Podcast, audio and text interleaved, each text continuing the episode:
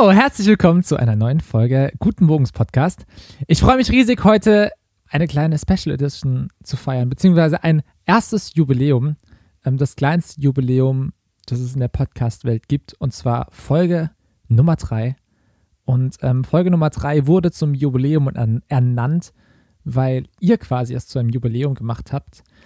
Und zwar kam nämlich auf die ersten zwei Folgen immer wieder die Frage auf, wer bin ich eigentlich? Weil auch Leute zugehört haben, die eben nicht von meiner Seite aus zu dem Podcast kamen, sondern von den Gästen aus.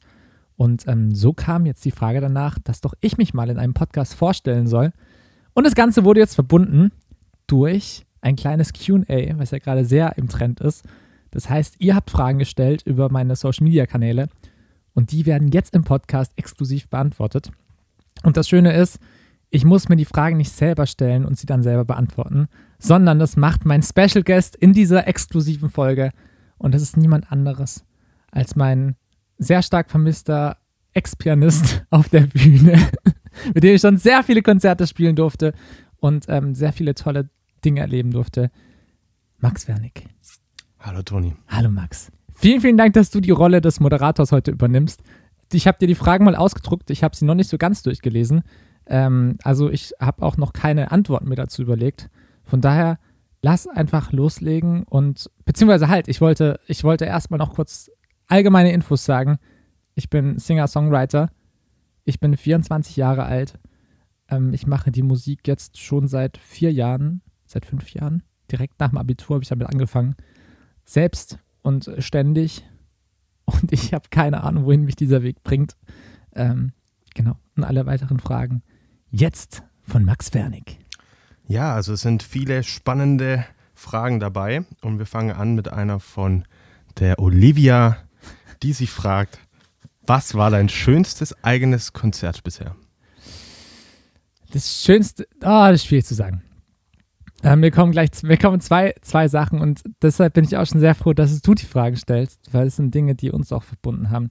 Ähm, ich glaube, ich glaube, das, was auf jeden Fall am allermeisten im Gedächtnis bleibt, ist der Auftritt bei Das Fest. War halt für mich das große Heimspiel. Und das Ganze war 2018, 18, genau. Das war halt einfach, glaube ich, in dem Moment die größte Bühne, die wir gespielt haben. Also beziehungsweise mit den meisten Leuten vorne dran, weil es halt auch diesen Festival-Charakter hatte. Vielleicht waren manche Leute auch gar nicht da, um uns zu hören, aber es waren halt einfach viele Leute vor allem. Ähm, das wird mir immer in Erinnerung bleiben. Und äh, eine ganz spezielle Sache, weil es einfach, glaube ich, das verrückteste Konzert bisher war, war in Russland unser Auftritt. Mhm. das wollte ich auch sagen. wollte ich auch sagen. Ich glaube, es war einfach dieses, dieser abgefahrene Fakt, dass man, dass man vor Leuten spielt, die halt auch keine Ahnung haben, wer man ist, was man singt und die halt auch dort diesen, die haben quasi das Gefühl übermittelt bekommen durch diese Art und Weise, wie wir auch angekündigt wurden, dass wir Weltstars sind. Ja, sind wir im Grunde ja eigentlich auch. ja, ja, wir waren halt dort die Deutschen, die aus Deutschland angereiste Band und ähm, wurden auch einfach, ich glaube, es ist auch so, ein, so was Kulturelles dort, wurden einfach super lieb dort als Gäste empfangen und einfach auch gefeiert. Einfach nur dafür, dass wir da waren. Also ich glaube, wir hätten auch gar nicht gut sein müssen. Vielleicht waren wir auch nicht gut. Müssen wir mal gucken. Ähm, aber die haben es halt hart gefeiert. Also ich hatte noch nie ein Publikum, was so wenig Ahnung von der Musik hatte, aber trotzdem so krass mitgemacht hat. Also die haben ja nichts verstanden und trotzdem mitgesungen zum Teil. Ja. Wobei dein Russisch, also hat mich tatsächlich überrascht. Also Spasiba war, kam wirklich äh, rausgeschossen, wie wenn du jeden Tag nichts anderes reden würdest. Das stimmt. Es hat, ja, man, man, man passt sich ja an. Also die, die groben, das grobe Vokabular hat schon sehr gepasst. Wobei ich auch sagen muss, ich hatte es äh, letzte Podcast-Folge gesagt, da war Misha zu Gast. Und ähm, da hat die Sängerin Wurzeln in Russland. Und äh, ich, ich sage jetzt besser nicht zu viel von meinem russischen Wortschatz, ähm, weil sonst werde ich doch nochmal im Nachhinein verbessert. äh, aber ja, man, es, es ist einfach, es ist krass, wie man halt dort einfach versucht hat zu kommunizieren über Englisch, Deutsch sogar auch, weil einige dort ein bisschen Deutsch konnten. Ähm, ja, Russisch haben wir halt versucht. Hat fast, ge fast geklappt. Aber äh, mir ist aufgefallen, wie herzlich die uns dort alle empfangen haben. Also man geht ja so mit so ein bisschen Vorurteilen nach Russland, weil es ist so ein Land, da Also ich war da noch nie und ähm, die wurden eigentlich größtenteils widerlegt, weil die Russen uns so herzlich empfangen haben und, und so nett waren und gastfreundlich und äh, gerne wieder, Toni. Gerne, gerne wieder. Wärst du, würdest du direkt wieder einsteigen? Aber sofort. Gerade in der heutigen Zeit würde ich ungefähr in jeden Flieger einsteigen. das stimmt, ja, muss man auch sagen. Ähm, vielleicht noch äh, so, weil sich manche vielleicht fragen, ich sollte vielleicht auch dich noch ein bisschen mehr vorstellen. Ähm, wie gesagt, Max hat bei mir Klavier sehr lange gespielt. Ähm, wir haben uns da eben auch ja kennengelernt über die Musik, als ich hier nach in Stuttgart gezogen bin, nach Fellbach, muss man sagen. Fellbach, wir sind ja nicht in Stuttgart, sondern in Fellbach. Ganz wichtig. Ganz wichtig. Oberdorf. Oberdorf. Wir kennen uns eigentlich über die Musik und die hat uns auch sehr, sehr lange begleitet, gemeinsam. Und du hast jetzt deine eigene Musikschule aufgemacht. Und das hat jetzt so ein bisschen leider dafür geführt, dass die Zeit ein bisschen knapper ist am Wochenende, beziehungsweise du auch mal die Zeit am Wochenende brauchst, um dich von der Woche zu erholen. Ähm, von daher, ja, bist jetzt leider erstmal nicht auf der Bühne mit dabei, wenn es dann wieder losgeht. Aber man weiß ja nicht, vielleicht kommt es ja auch mal wieder. Wie gesagt, wenn Russland, Russland anruft, äh, hey, wir wollen euch wieder. Ähm, dann kannst du auf mich zählen. Kann ich, also, also wenn, die, wenn die Hütte brennt, dann äh, bin ich die Feuerwehr. Falls, falls Dani weiß, mein, mein neuer Keyboarder mal nicht könnte, Max Wernig ist am Start. Du kannst auf mich zählen. Ich kann auch, das freut mich, das freut mich sehr. Frage Nummer zwei lautet, wie läuft ein Videodreh bei dir klassischerweise ab? Also vermutlich ähm, mit einhergehend die Frage, wer dreht diese Videos, wer kommt auf die Ideen deiner Videos, wer macht die Konzepte dazu? Das ist eine gute Frage, vor allem ist es eine sehr aktuelle Frage, ähm, weil wir am Mittwoch, und zwar genau wenn dieser Podcast hier erscheint, ähm, gerade am Videodreh sind zu unserer nächsten Single. Und das ist sehr unterschiedlich. Also man kann erstmal sagen, ähm, was Videos angeht, habe ich bisher fast immer, bis auf eine Aufnahme, Ausnahme, ähm, mit Underpeer zusammengearbeitet. Das ist auch eben eine befreundete Filmproduktionsfirma hier ist, aus Fellbach City. Ähm, und ja, ich glaube, jeder, der irgendwie im Musikgeschäft arbeitet, weiß, dass mittlerweile Videoproduktionen fast genauso wichtig sind wie die Musik selber, weil das Problem einfach ist, Musik selber zu promoten, ist super schwer, wenn man kein Bildmaterial mehr hat. Gerade auf Instagram oder sowas ähm, ist es immer schön, man hat halt kurze Videosequenzen, um auch den Song zu zeigen. Und deshalb habe ich jetzt auch mich dazu immer entschieden, doch eben ein Video dazu zu machen, auch wenn es natürlich als Newcomer extrem kostenspielig ist, weil Video immer so ein bisschen das Problem hat, wenn man es halt ganz unprofessionell, sage ich mal, selbstständig versucht und davon nicht viel Ahnung hat, dann wirkt es ab und zu sehr billig. Und das ist halt leider total schwierig. Also umso, umso besser die Musikproduktion, umso besser sollte halt auch die Videoproduktion sein. Und da habe ich einfach, glaube ich, mit Annap hier einen super Partner gefunden, die das einfach, die mir da sehr entgegenkommen. Und dann komme ich immer mit der Idee an. Die Idee, die ich halt mit dem Song verbinde, wie man das Ganze bildlich ähm, ja, untermalen könnte. Und dann setzen wir uns meistens hin, meistens mit einem sehr guten Kaffee, weil die eine wunderbare Kaffeemaschine haben. Ich liebe Kaffee.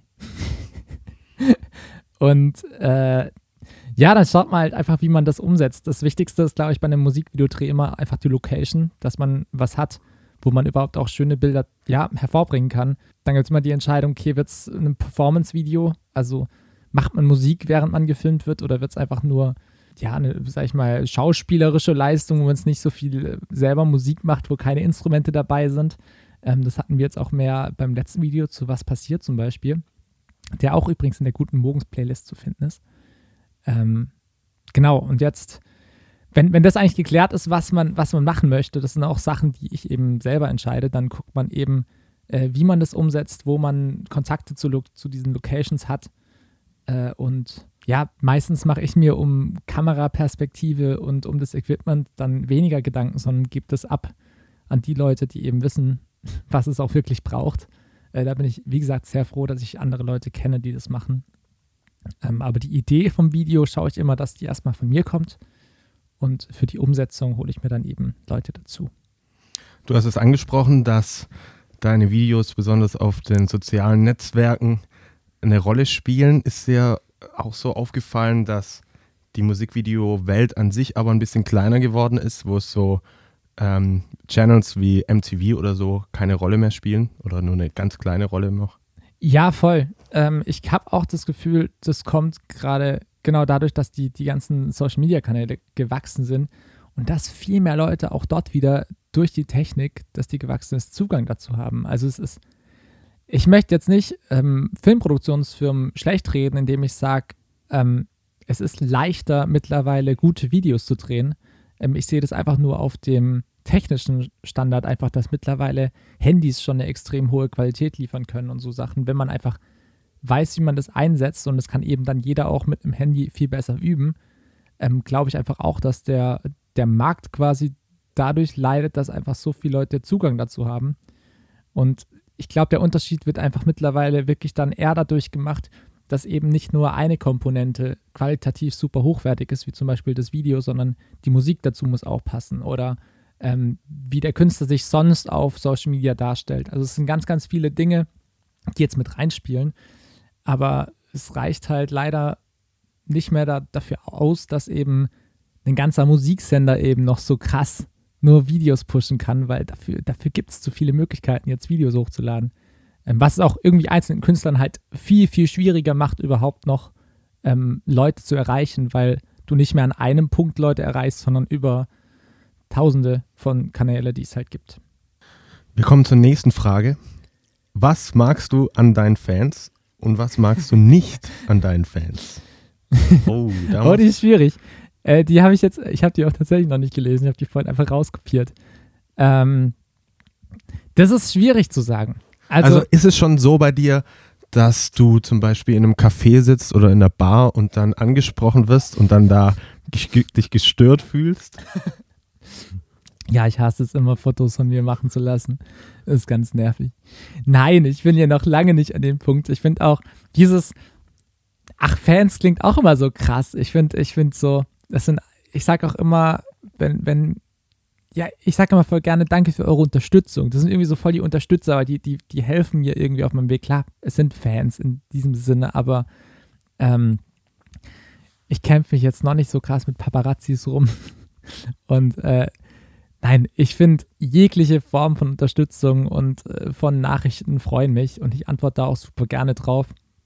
Ja, ich glaube, jeder hat Tage, da, da sucht er einfach auch näher den Kontakt zu seinen Fans in dem Sinne und hat mal mehr Lust auf eine Nachricht zu antworten. Ähm, und es gibt aber auch Tage, und da sehe ich mich halt zum Beispiel, wenn ich mal, ähm, wenn ich mal keine Lust habe, krass mit äh, Leuten zu kommunizieren, dann ist es einfach so. Dann gehe ich auch nicht, äh, mache ich keine Stories auf Instagram oder ich antworte mal zwei Tage nicht. Das passiert, aber ich finde das halt auch was ganz Normales und ähm, was man immer im Kopf haben muss, ist, dass sowohl Künstler als auch Fans sind alles nur Menschen und die haben mal gute Tage, mal schlechte Tage. Und wenn man mit Künstlern kommunizieren möchte, dann macht es auf einer ganz normalen Ebene. Und das machen auch meine Leute. Also ich finde es total schön. Ich kriege echt liebe Nachrichten auch dort davon, davon leben wir Künstler eigentlich, positive Nachrichten auch zu bekommen, weil das ist gerade, jetzt auch gerade in Corona-Zeit, das Einzige, wo wir überhaupt noch Rückmeldung bekommen. Von daher, ähm, das ist das, was ich sehr an den Leuten schätze, wenn man eben einfach auch mal sagt, wenn einem was gefällt. Das wurde nämlich mittlerweile, finde ich, sehr selten. Ähm, man verlernt es ein bisschen, einfach auch mal Komplimente zu machen anderen Leuten. Und das ist einfach was Schönes, wenn man die Nachrichten liest, ein schöner Song ist oder sonst irgendwas ja, ich bin, glaube ich, einfach noch nicht an dem Punkt, wo mich Menschen ärgern, weil ich fühle mich in keinster Weise durch irgendwelche Nachrichten oder durch Fragen von Fotos in irgendeiner Weise bedrängt. Also das sind alles Dinge, die mache ich super gerne. Ich kann mir vorstellen, dass eben, wenn dann der Druck auf den Künstler größer wird, weil es einfach der Andrang von Leuten viel größer ist, da gibt es irgendwann den Punkt, da muss man halt sagen, ey, das reicht jetzt, das schaffe ich gerade nicht mehr. Und ähm, ich kann mir vorstellen, dass es dann nervig wird, wenn eben dann das Verständnis von den Fans nicht da ist. Aber ich glaube, ich habe bis jetzt sehr verständnisvolle Menschen um mich herum und das, da bin ich sehr glücklich drüber. Dann kommen wir zur nächsten Frage. Beziehungsweise ich würde die nächsten beiden Fragen eigentlich miteinander kombinieren. Mhm.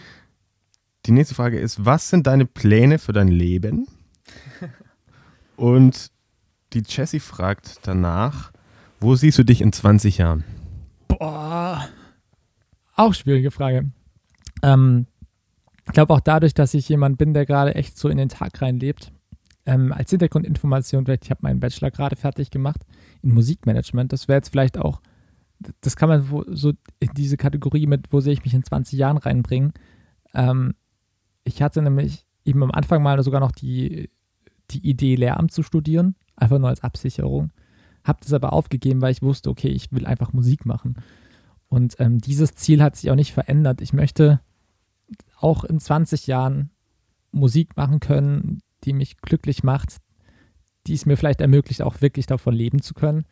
Ähm, vielleicht auch eben eine Familie mal ernährt. Das sind alles Sachen, ähm, die wünsche ich mir auf jeden Fall für die Zukunft. Aber das Allerwichtigste ist einfach, dass ich immer noch mit dem, was ich tue, glücklich bin und diese Freiheit, die ich jetzt gerade erlebt. Wir, wir hatten es gerade, kann man auch sagen, hier im Vorgespräch, wir haben uns ja schon kurz davor ein bisschen gequatscht, äh, hatten wir auch dieses, ich laufe hier in meinen Keller rein und es fühlt sich nicht nach Arbeit an. Es fühlt sich nach Dingen an, die ich super gerne mache. Ähm, ich kann hier ewig lang üben, ich kann hier Songs aufnehmen und man vergisst die Zeit. Es soll sich niemals nach Arbeit anfühlen. Und ich glaube, das ist auch mein Ziel für in 20 Jahren, dass ich, dass ich das liebe, was ich mache.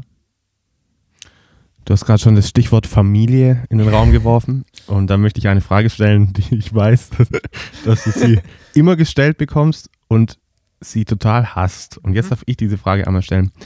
Gibt es denn schon die passende Frau zu einer möglichen Familie in der Zukunft? Ähm, ist aber lieb, dass du die Frage einspielst. Ähm, die steht so nicht auf dem Zettel, aber die interessiert mich und vermutlich sehr viele Zuschauer. Ja, die passende Frau habe ich noch nicht gefunden. Und das ähm, ist auch okay. Ich glaube, es hat irgendwie alles seine Zeit. Vielleicht kommt irgendwann der Moment. Ähm, vielleicht hört sie diesen Podcast in genau diesem Moment und ähm, verliebt sich nur in die Stimme, weil sie mein Gesicht noch nicht gesehen hat. Ich weiß es nicht. Okay, dann lassen wir das so stehen und schauen uns an, was die Susanne wissen möchte. Und zwar, wer sind deine musikalischen Vorbilder, beziehungsweise was ist deine Inspiration, dass du Musik machst? Das ist eine gute Frage. Äh, habe ich mir tatsächlich auch letzt schon Gedanken zugemacht. Ähm, nicht, weil ich die Frage gelesen habe, sondern weil es mich gerade gerade vor drei Tagen beschäftigt hat. Ähm, ich habe zwei Schenk dir ruhig Prosecco ein, das darf man auch hören, ähm, dass wir hier nebenher ein bisschen, ähm, wir haben auch, wie heißen die hier? Ich kenne sie als Quarkbällchen. Gibt es da so einen schwäbischen Namen? Nee, oder? Zeigtasche. ja, wir haben hier, wir tun hier gerade, ich, ich glaube auch Fasching stimmt hier nicht, Fastnet, Karneval, was auch immer. Wir müssen ja irgendwie jetzt ein bisschen die, ähm, diese Zeit hier mit nach Hause bringen oder beziehungsweise jetzt hier in dem Proberaum. Ähm, genau, hier gibt es eben Prosecco und Quarktasche. Teigtasche. ähm, so, zur Frage zurück. Ähm, ich muss da unterscheiden. Ich habe zwei oder ein großes Vorbild schon, schon sehr lange, was mich jetzt gerade in der deutschen Musik begleitet. Und ähm, das ist Johannes Oerding, einfach weil ich glaube, ich den Künstler schon super lang verfolge und einfach es immer wieder spannend finde, wie der sich auch in neuen Aufnahmen neu entdeckt und ich einfach seine Energie auf der Bühne krass finde. Ähm, ist einfach ein super sympathischer Mensch, wo ich glaube, dass er das gefunden hat, was ihn glücklich macht und er auch eben erst sehr, sehr spät erfolgreich wurde. Und ähm, ich will jetzt damit gar nicht sagen, dass ich auch hoffe, erst sehr, sehr spät erfolgreich zu werden oder überhaupt erfolgreich zu werden, aber es ist jemand, der einfach, glaube ich, sein Ziel erreicht hat, weil er dran geblieben ist und weil er das getan hat, was ihm eben Spaß macht. Und ähm, deshalb ist das auch jemand, der mich eben sehr inspiriert und ähm, als zweite Sache möchte ich erzählen, dass ich vor zwei Tagen, glaube ich, ähm, habe ich mir die Super Bowl Halbzeitshow angeschaut von Weekend. Und ich möchte nicht sagen, dass Weekend mein Vorbild ist, aber ich habe danach die, ähm, die Halbzeitshows von den Vorjahren angeschaut und ich bin auf der Halbzeitshow von Justin Timberlake hängen geblieben. Und da ist mir aufgefallen, dass ich einfach echt fast keinen krasseren Künstler kennen für Live-Performance wie Justin Timberlake. Also es gibt bestimmt noch einige, ähm, gerade auch ähm, weibliche, die ich super finde, aber ich tue natürlich als Künstler, orientiere ich mich auch ein bisschen daran, was Jungs so auf der Bühne machen. Ähm, und das ist einfach abnormal. Das ist halt eine Live-Show. Also es ist schon nicht mehr ein Konzert, das ist eine kranke Show gewesen. Klar, Super Bowl noch mehr, aber auch so die ganzen Konzerte. Von daher was die Musiker auf der Bühne machen, was er auf der Bühne macht. Ähm, ich glaube, das ist jetzt für mich eine extreme Inspiration gewesen und fand ich einfach wieder heftig. Könnte ja auch ein Ziel von dir sein, irgendwann mal Halbzeitshow im Super Bowl. Tony Moos. Ja, yeah, safe. Also definitiv. Ich glaube, fehlt nicht mehr viel, habe ich das Gefühl. Ich glaube auch. Ich glaube, die rufen an. Nächstes Jahr bist dabei. So, die nächste Frage fragt Leni. Wie hat der Auftritt im 1210 deine Karriere beeinflusst? Vermutlich war sie an dem Tag dort. Vermutlich. Ich, ich muss ehrlich sagen, ich erinnere mich gar, an gar keinen Auftritt mit 1210. Du warst aber mit dabei. Ich war dabei. Du warst dabei. Hm. Das waren, da waren wir zu dritt, meine ich. Ähm, 1210 muss man vielleicht dazu sagen. Ist aber ein, das ist dann schon ganz schön lange her. Das ist schon richtig lange her. Das 1210 gibt es ja gar nicht das mehr. Das gibt es nicht mehr. Das muss 2017 gewesen sein, ähm, weil 2017 haben wir beim SPH-Contest Contest teilgenommen. Und das war, genau, Vorrunde 1210, also Vorrunde vom SPH war im ah. 1210. Und Oh, das weiß ich sogar noch. Da war eine, genau, ich hatte meine Kick noch dabei, also die, die Bassdrum am Fuß, die Trommel. Der Dani hat ähm, Kontrabass gespielt und du warst am Piano dabei. Und da waren wir nur zu dritt. Jetzt klingelt's bei mir oben. genau, da waren wir, da haben wir im 1210 gespielt. Und ich weiß auch, ähm, da hatten wir zwei Vorrunden, glaube ich, und bei der einen ging es mir richtig dreckig. Da war ich richtig krank und bin sogar noch vorm, vorm, vorm Konzert kurz mal auf Toilette gegangen ähm, ja. Stimmt, ich erinnere mich. Ja. Eins muss man dem Toni morgens lassen. Es gab schon den einen oder anderen Auftritt, wo es dem Toni richtig, richtig schlecht ging davor. Und er hat es immer knallhart durchgezogen. Ja. Da habe ich schon immer ja, ja. dicken Respekt gehabt. Denn Toni hält nichts von der Bühne fern. Das, das gehört für mich dazu.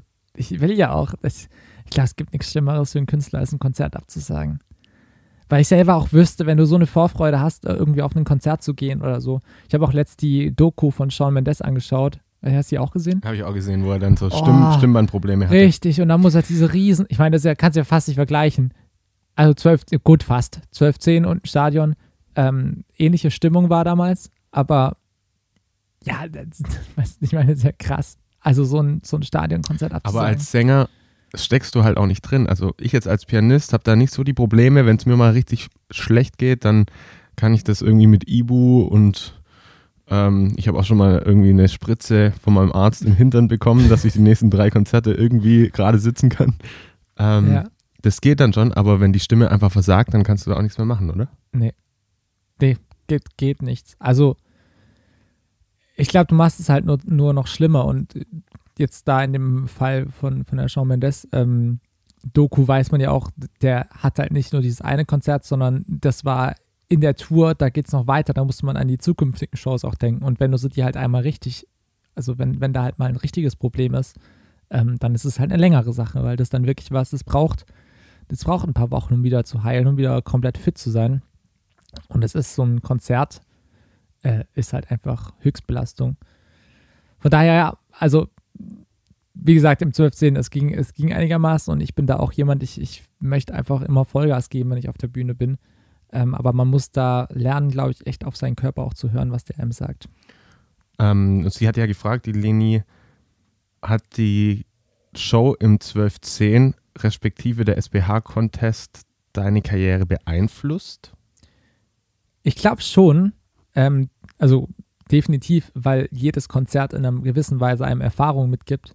Ähm, aber ich weiß noch, dass der SPH-Konzert, äh, der, der SPH-Contest, dass der damals, ich habe den alleine angefangen. Dann kamt ihr dazu, weil wir uns da in Stuttgart, das war nämlich in der Zeit, wo ich hier umgezogen bin. Und dann kam, genau, kamt ihr dazu und dann kamen äh, Timo noch dazu, also der Drummer. Das heißt, die Band ist mit dem Contest damals gewachsen, das weiß ich noch. Und im Finale, weil wir da auch ins Finale, wir sind da Dritter geworden, ähm, standen wir da als ganze Band auf der Bühne. Und das heißt, es war irgendwie auch dieses, diese kleinen Erfolgserlebnisse, die wir immer wieder hatten, halt doch weiterzukommen. Das hat uns, glaube ich, damals gepusht. Im Nachhinein würde ich sagen, ich bin überhaupt kein Fan mehr von so Contest-Sachen, weil ich eigentlich es total doof finde, immer Kunst zu vergleichen und eben verschiedene Künstler da in einen Topf zu stecken und dann muss irgendeine Jury entscheiden und dann ist man total traurig oder, oder das Publikum muss noch entscheiden und die einen haben halt einfach 50 Leute mehr dabei. Das sind Sachen, die die finde ich jetzt eigentlich nicht mehr so schön, aber ich glaube, in dem Moment hat es uns einfach als Gruppe total zusammengeschweißt, diese Erfolgserlebnisse zu haben. Von daher ähm, hat es uns definitiv beeinflusst. Die nächste Frage machen wir ganz kurz und knackig. Okay, ich bin bereit. Nur ein Wort. Aha. Was ist deine Lieblingsfarbe? Grün. Okay, weiter geht's. Hattest du schon mal einen Fan-Moment? Ähm, Was ist ein Fan-Moment? ja, also, das will ich gerade auch überlegen. Es gibt ja also zwei Ansichten. Hat, dass ich Fan von etwas bin oder dass, ähm, dass ich mit einem Fan einen Moment gemeinsam hatte. ich glaube, mit Fan-Moment könnte gemeint sein, dass irgendwie dich jemand erkannt hat auf der Straße oder ja, irgendwie hysterisch Fotos mit dir machen wollte oder so. Ähm, könnte ich jetzt, also wird mir jetzt als erstes Fan-Moment mäßig wieder Russland einfallen. Ähm, ich glaube aber nicht, dass sie mich großartig gekannt haben. Wir waren halt die Deutschen, mit denen sie Fotos machen wollten. da war es aber, da war es krass. Also haben wir wirklich ähm, nach dem Konzert extrem viele Fotos gemacht. Die standen da vom Backstage und haben auf uns gewartet.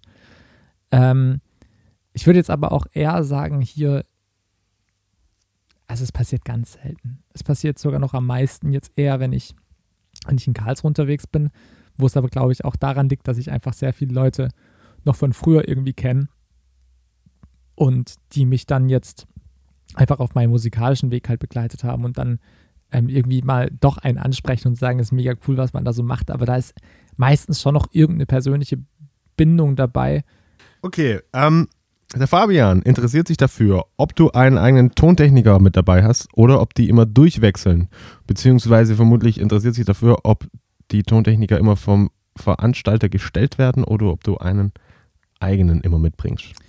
Ähm, das war bisher unterschiedlich, aber ich habe die besten Erfahrungen dann doch gemacht, wenn man einfach jemanden hat, der in die Band integriert ist, der die Leute kennt, der schon vorher weiß, ähm, was benötigt wird. Also wir waren jetzt auch, wir waren 2019 im November, das ist noch gar nicht so lange her, beziehungsweise dieses letzte Jahr ist so krass schnell vergangen, ähm, waren wir mit eigenem Tontechniker unterwegs. Liebe Grüße in diesem Sinne hier an den Kai. Ähm, und das hat auf jeden Fall seine, seine extremen Vorteile, weil man eben, ja, man ist super schnell im Aufbau, jeder hat seine Aufgabe zugeteilt und ähm, es bedarf im Vorhinein nicht so viel Absprache. Äh, es ist, glaube ich, immer sinnvoll, weil man natürlich sich auch soundlich einfach bewusst sein muss, was man will. Und ähm, genau, jetzt äh, schauen wir mal, wie es im nächsten Jahr weitergeht. Auch dort habe ich eigentlich vor, ähm, wieder mit einem eigenen Tontechniker unterwegs zu sein und zu gucken, dass man da einfach ähm, ja, gemeinsam das gleiche Ziel verfolgt. Äh, aber jetzt müssen wir erstmal dafür Veranstaltungen finden, weil aktuell einfach wirklich die Lage so aussieht, dass wir fast keine Live-Auftritte haben. Aber ähm, ich bin da sehr guter Dinge und das gucken wir mal. Hoffe ich, dass ich, dass ich dann beim nächsten Konzert mehr dazu sagen kann. Die nächste Frage kommt von Alex. Welches Instrument würdest du gerne spielen können? Ich weiß, dass du schon sch- drei spielen kannst. Mhm. Schlagzeug, Ja. Klavier, Ja.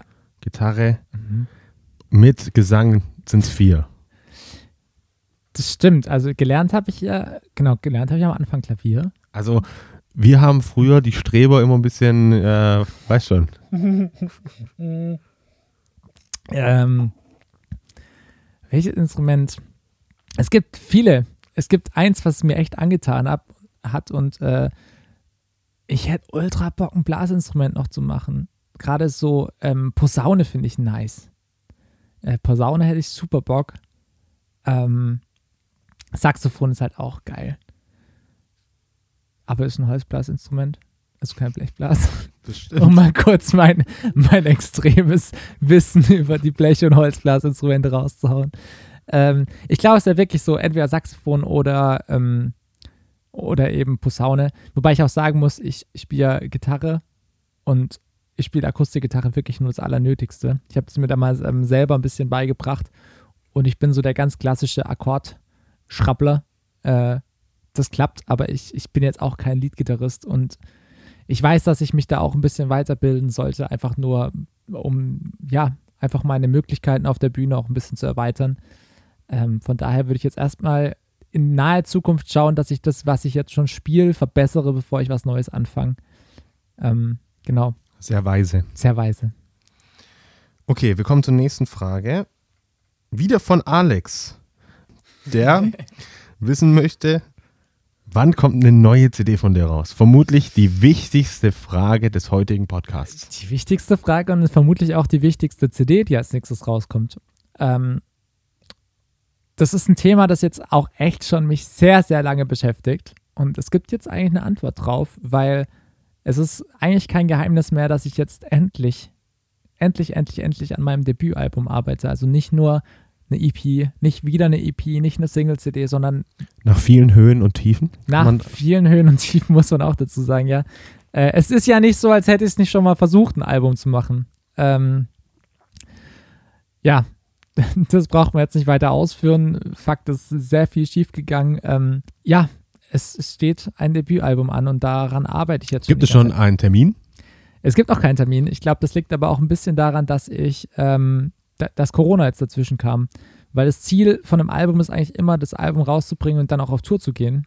Und wir können einfach gerade keine Termine mehr planen. Beziehungsweise, äh, ich weiß nicht, wann es weitergeht. Und dieses Jahr musste jetzt auch irgendwie, oder jetzt gerade auch das letzte Jahr, musste irgendwie so ein bisschen überbrückt werden. Und deshalb habe ich mir jetzt einfach das Ziel gesetzt, alle zwei, drei Monate, ähm, wie ich es schaffe, eben auch ähm, nicht nur zeitlich, sondern auch finanziell eine Single rauszubringen und ähm, mir Unterstützung zu suchen.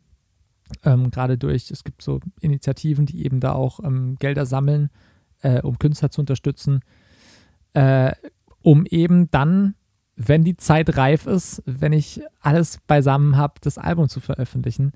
Es sind ja jetzt eben mit Bad Boys und mit Was passiert sind zwei Singles schon rausgekommen. Die nächste Single, das werde ich jetzt einfach hier droppen, wird am 5. März erscheinen. Also im ersten Freitag im März. Und ähm, ja, dann wird es einfach so weitergehen. Es wird ein Song nach dem anderen erstmal kommen.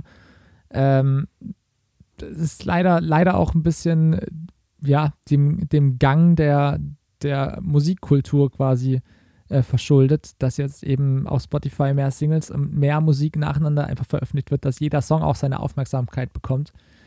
Aber es wird, und der Plan ist, es wird noch 2021 das Debütalbum von mir folgen. Ähm, ja. Und da sind bestimmt ganz viele Leute schon sehr gespannt. Ich auch. Also muss man sagen, ich bin sehr nervös. Wir haben, ich habe eine Frage übersprungen, sehe ich gerade gibt es mal ein Online-Konzert?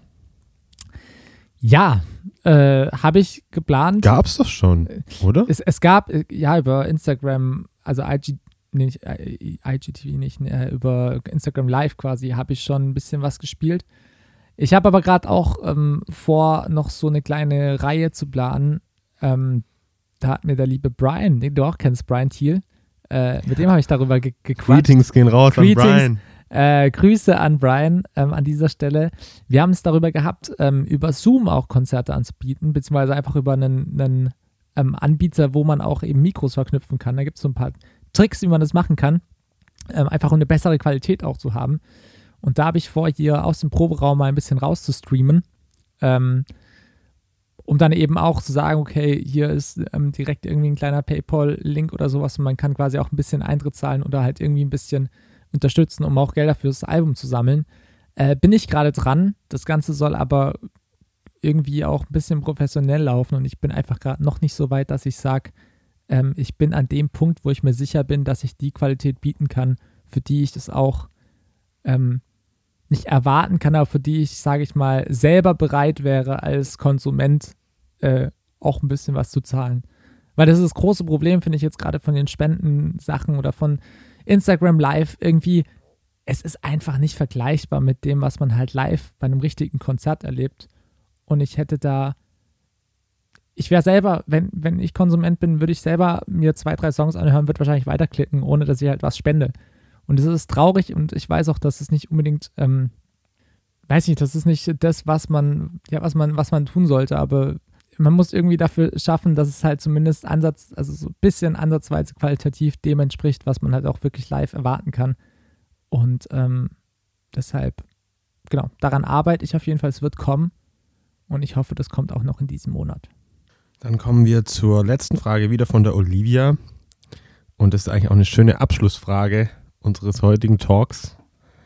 Wie kann man dich am besten unterstützen? Du hast gerade schon die Spenden über das Online-Konzert angesprochen. Mhm. Vielleicht äh, Merchandise oder hau mal raus. Ähm, ja, tatsächlich. Online gibt es äh, da ein paar Möglichkeiten. Das fand ich jetzt auch cool. Ähm, Spotify hat das jetzt auch angeboten. Also man kann auch direkt auf Spotify, ähm, wenn man auf der Artist-Page ist, kann man da über PayPal einfach eine kleine Spende schicken. Ähm, das ist einfach, sage ich mal, für uns Künstler ganz cool, um einfach auch, ähm, sage ich mal, direkt aus Spotify, wenn man es jetzt dafür wieder einsetzen würde, ähm, auch die Musik, die einfach dort angeboten wird, wieder zu refinanzieren. Ähm, kann auch, muss man gar kein Geheimnis draus machen. So eine Single online zu halten, kostet bei Spotify 10 Euro im Jahr. Ähm, das klingt jetzt nicht viel. Ähm, aber so Sachen, wenn das, wenn das allein durch, ähm, durch die Konsumenten direkt an den Künstler wieder reinkommt, das ist halt einfach auch eine Sache, die einen super freut. Ähm, dann natürlich auch äh, Merch, hast du schon gesagt, das ist äh, gerade, glaube ich, die beste Möglichkeit, um Künstler zu unterstützen weil Merch wird einfach angeboten, wenn man live spielt und da kaufen es die Leute auch. Und jetzt gerade stapelt sich das hier in den Proberäumen zum Teil und ähm, Online-Shops, ja, hat zwar irgendwie jeder und zahlt dafür auch nochmal viel Geld, dass man da überhaupt das anbieten darf, ähm, aber da weiß halt keiner Bescheid, dass es das zum Teil gibt. Von daher hier gibt es auch noch ein paar ähm, Hoodies, schaut da gerne im Shop vorbei. Das ist eine Riesenunterstützung. Ja, und gerade bei den Minusgraden draußen ist immer schön, wenn man dann schön warm Toni Morgens Hoodie anziehen kann. genau, genau so sieht's aus. Ähm, ja, und die, die, einfachste Art und Weise, die noch nicht mal Geld kostet, ist halt wirklich einfach die Musik zu teilen. Ähm, ich hatte es da jetzt gerade, letztes habe ich eine Story rausgehauen, wo es mir mal kurz ein bisschen ausgekotzt hat, weil, weil einfach gerade auch so dieses Ding ist, ähm, dass eben auf Instagram ein Like gefühlt nichts mehr wert ist oder Dinge noch nicht mal mehr angezeigt werden. Ähm, es sind so Sachen wie, dass jetzt Beiträge anscheinend gespeichert werden sollten oder man sie halt wirklich in Stories teilt. Ähm, lauter so Sachen. Ähm, da bin ich ehrlich gesagt gar kein Fan von, das von Leuten zu erwarten oder immer so das rauszuhauen, hey, speichert jetzt meine Beiträge und folgt mir und macht da und da das. Ähm, am Ende soll es jeder selber entscheiden, aber Fakt ist, dass ähm, einfach sehr viele auf genau diese Zahlen schauen und wir Künstler einfach von Unterstützung von Geldgebern, sage ich jetzt auch mal, irgendwie einfach abhängig sind. Und deshalb könnt ihr uns da quasi unterstützen, wenn ihr es teilt, wenn ihr Sachen macht. Aber für mich soll im Fokus immer die Musik stehen. Und ähm, deshalb, ja, schaut gerne auf Spotify und auf Instagram vorbei und, und teilt die Sachen und macht das. Äh, ich erwarte es nicht von euch und ich habe euch nicht weniger lieb, wenn ihr es nicht macht. Ähm, aber ja, wenn ihr euch die Musik anhören wollt, dann freut es mich riesig. Das ist doch ein wunderschönes Schlusswort. Das ist, äh, fandest du? Ja. Hammer. Ähm, ja, dann nehmen wir das als Schluss. Ich habe auch keine, ich habe komplett die Zeit verloren. Ich weiß überhaupt nicht, wie lange wir jetzt geredet haben. Es ist aber auch komplett egal, weil es gibt in diesem Podcast überhaupt keine Vorgaben. Von daher würde ich sagen, ähm, wir trinken jetzt noch ein Prosecco auf das kleinste Jubiläum der Welt. Das war jetzt dann die dritte Ausgabe von Guten Morgens. Und ähm, weiß nicht, wir sehen uns dann beim, beim nächsten Mal Musik gemeinsam machen. Und wir sehen uns, oder wir hören uns, hier die, die Zuhörer und ich hören uns in der nächsten Folge. Da gibt es wieder einen sehr, sehr tollen Gast, ähm, den ich schon sehr bald ankündigen werde auf Instagram, wo ihr mir super gerne folgen dürft. Äh, ja, von daher habt alle einen sehr, sehr schönen Tag. Danke fürs Zuhören und ähm, wir machen vielleicht immer wieder so Special-Folgen, wo einfach eure Fragen beantwortet werden. Schaut bei Instagram vorbei, da verpasst ihr dann gar nichts. Habt einen schönen Tag und bis ganz bald. Tschüss und vielen, vielen Dank, Max. Danke, dass du da warst. Vielen Dank, hat viel Spaß gemacht. Tschüssi.